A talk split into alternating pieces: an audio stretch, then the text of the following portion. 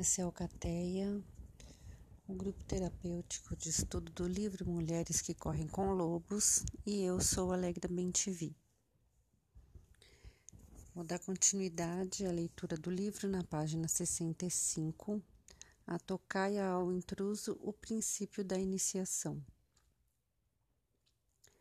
Qualquer que seja o dilema em que, se, em que se encontre a mulher, as vozes das irmãs mais velhas na sua psique continuam a lhe recomendar consciência e sensatez nas suas escolhas.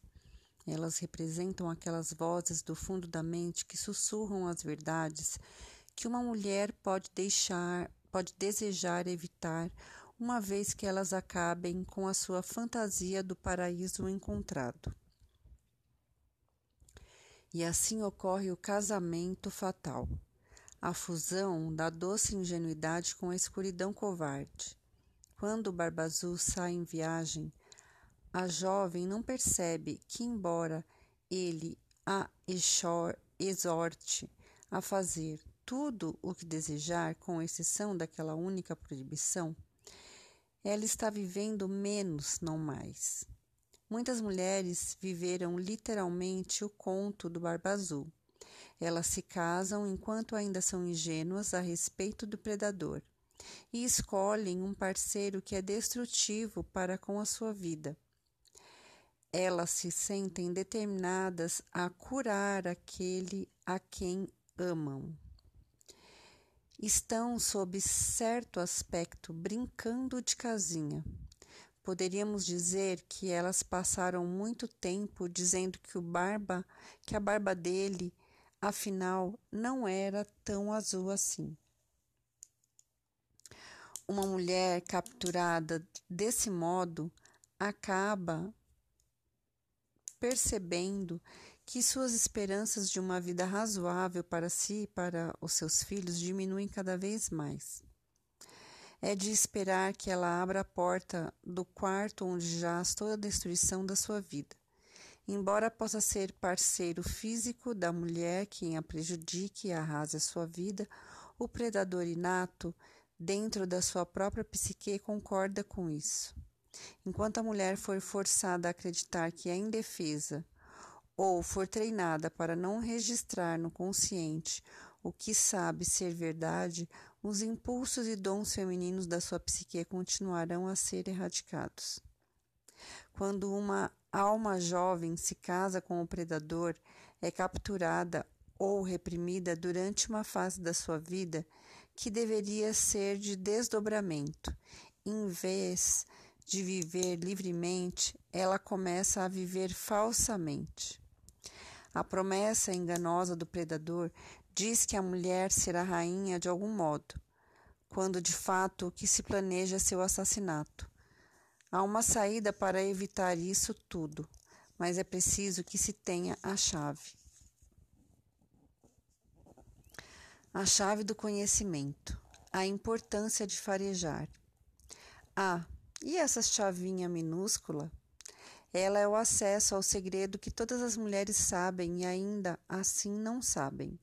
A chave é tanto uma permissão quanto um apoio para que ela conheça os segredos mais profundos, mais obscuros da psique. Nesse caso, aquilo que degrada e destrói estupidamente o potencial de uma mulher.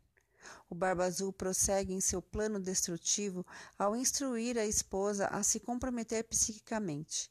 Faça o que quiser, diz ele. Ele sugere à mulher uma falsa sensação de liberdade. Ele insinua que ela pode se alimentar à vontade e se deliciar com paisagens bucólicas, pelo menos dentro dos limites do seu território. Na realidade, porém, ela não é livre, porque não lhe é permitido registrar o conhecimento sinistro a respeito do predador, muito embora no fundo da psique, ela já compreenda bem a questão. A mulher ingênua concorda em permanecer na ignorância. Mulheres fáceis de ser logradas e aquelas com instintos fragilizados ainda se voltam como as flores para o lado em que o sol se apresenta. A mulher ingênua ou magoada pode então, com extrema facilidade, ser seduzida com promessas de conforto, diversão e arte, promessas de inúmeros prazeres, de uma ascensão social aos olhos da família, das colegas ou de maior segurança, amor eterno ou sexo ardente. O Barba Azul proíbe a jovem de usar a única chave que a traria de volta à consciência. Proibir uma mulher de usar a chave que leva à consciência é o mesmo que lhe arrancar a mulher selvagem, seu instinto natural de curiosidade e de descoberta do que se esconde por baixo. Sem o conhecimento selvagem, a mulher está desprovida de proteção adequada. Se ela tentar obedecer à ordem do Barba Azul no sentido de não usar a chave, estará escolhendo a morte para o seu espírito. Ao optar por abrir a porta de acesso ao horripilante quarto secreto, ela escolhe a vida. No conto, as irmãs vêm fazer uma visita e sentem, como todo mundo, muita curiosidade. A esposa fala em tom alegre: Podemos fazer o que quisermos, com exceção de uma coisa. As irmãs resolvem fazer um jogo para descobrir em que porta a chavinha serve. Elas mais uma vez têm um impulso correto no sentido da consciência. Pensadores no campo da psicologia como Freud e Bethlen interpretam episódios semelhantes ao encontrados no conto do Barba Azul como uma punição psicológica para a curiosidade sexual das mulheres. Foi atribuída à curiosidade feminina uma conotação negativa, enquanto a masculina era chamada de curiosidade investigativa. As mulheres eram abelhudas, enquanto os homens eram indagadores. Na realidade, a trivialização da curiosidade das mulheres, que faz com que elas se assemelhem mais a espiãs chatas e maçantes, representa uma negação do insight, da intuição e dos pressentimentos das mulheres. Ela nega todos os seus sentidos. Ela tenta atacar sua força fundamental. Portanto, considerando-se que as mulheres que ainda não abriram a porta proibida costumam ser as mesmas que vão direto para os braços do Barba Azul, não foi por acaso que as irmãs mais velhas preservaram intacto o instinto selvagem da curiosidade. Essas são as mulheres sombras da psique individual feminina. As contrações e fisgadas nas profundezas da mente de uma mulher que fazem com que ela se lembre, que lhe restituem a atitude correta para com o que é importante. Encontrar a mínima porta é importante. Desobedecer às ordens do predador é importante. Descobrir o que esse quarto abriga de especial é fundamental. No passado, as portas eram feitas em sua maioria de pedras, para também e também de madeira. Acreditava-se que o espírito da pedra ou da madeira permanecia na porta e ele também era convocado a servir de guardião do aposento.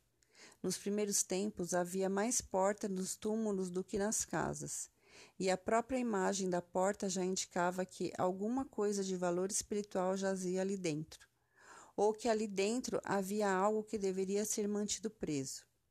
A porta, no conto, é descrita como uma barreira psíquica e uma espécie de guarda colocada à frente do segredo. Esse guarda que reside na pedra ou na madeira nos lembra novamente a reputação do predador como mago, uma força psíquica que nos envolve e confunde como se por mágica, impedindo que tomemos conhecimento do que já sabemos. As mulheres reforçam essa barreira ou porta quando caem num tipo de estímulo negativo que as adverte que não pensar ou mergulhar fundo demais pois você pode ter uma surpresa desagradável. Para derrubar esse obstáculo, é preciso que se aplique o antídoto mágico correto. E o que se aplica encontra-se no símbolo da chave. Fazer a pergunta certa é o ponto central da transformação. Nos contos de fadas, na psicanálise e na individuação, a pergunta correta provoca a germinação da consciência. A pergunta bem formulada sempre emana de uma curiosidade essencial a respeito do que está por trás. As perguntas são as chaves que fazem com que as portas secretas da psique se escancarem. Embora as irmãs não saibam o que se encontra atrás da porta, é um tesouro ou uma imitação grosseira, elas recorrem aos seus instintos perfeitos para fazer a pergunta psicológica exata: Onde você acha que fica essa porta? E o que poderia estar atrás dela? É a essa altura que a natureza ingênua começa a amadurecer e a questionar o que está por trás do visível, o que faz com que aquela sombra cresça na parede. A natureza jovem e ingênua começa a compreender que se existe de fato algo de secreto, se existe algo de sombrio, se existe algo de proibido, é preciso que seja examinado. Aquelas que quiserem desenvolver a consciência perseguem tudo que fica por trás do que é facilmente observável. O gorjeio invisível, a janela suja, a porta que range, uma fresta de luz por baixo da soleira. Elas perseguem esses mistérios até que a substância da questão lhes seja revelada. Como veremos, a capacidade de suportar o que se vê é a visão vital, que faz com que a mulher volte à sua natureza profunda, para ali receber sustentação em todos os pensamentos, sentimentos e atos.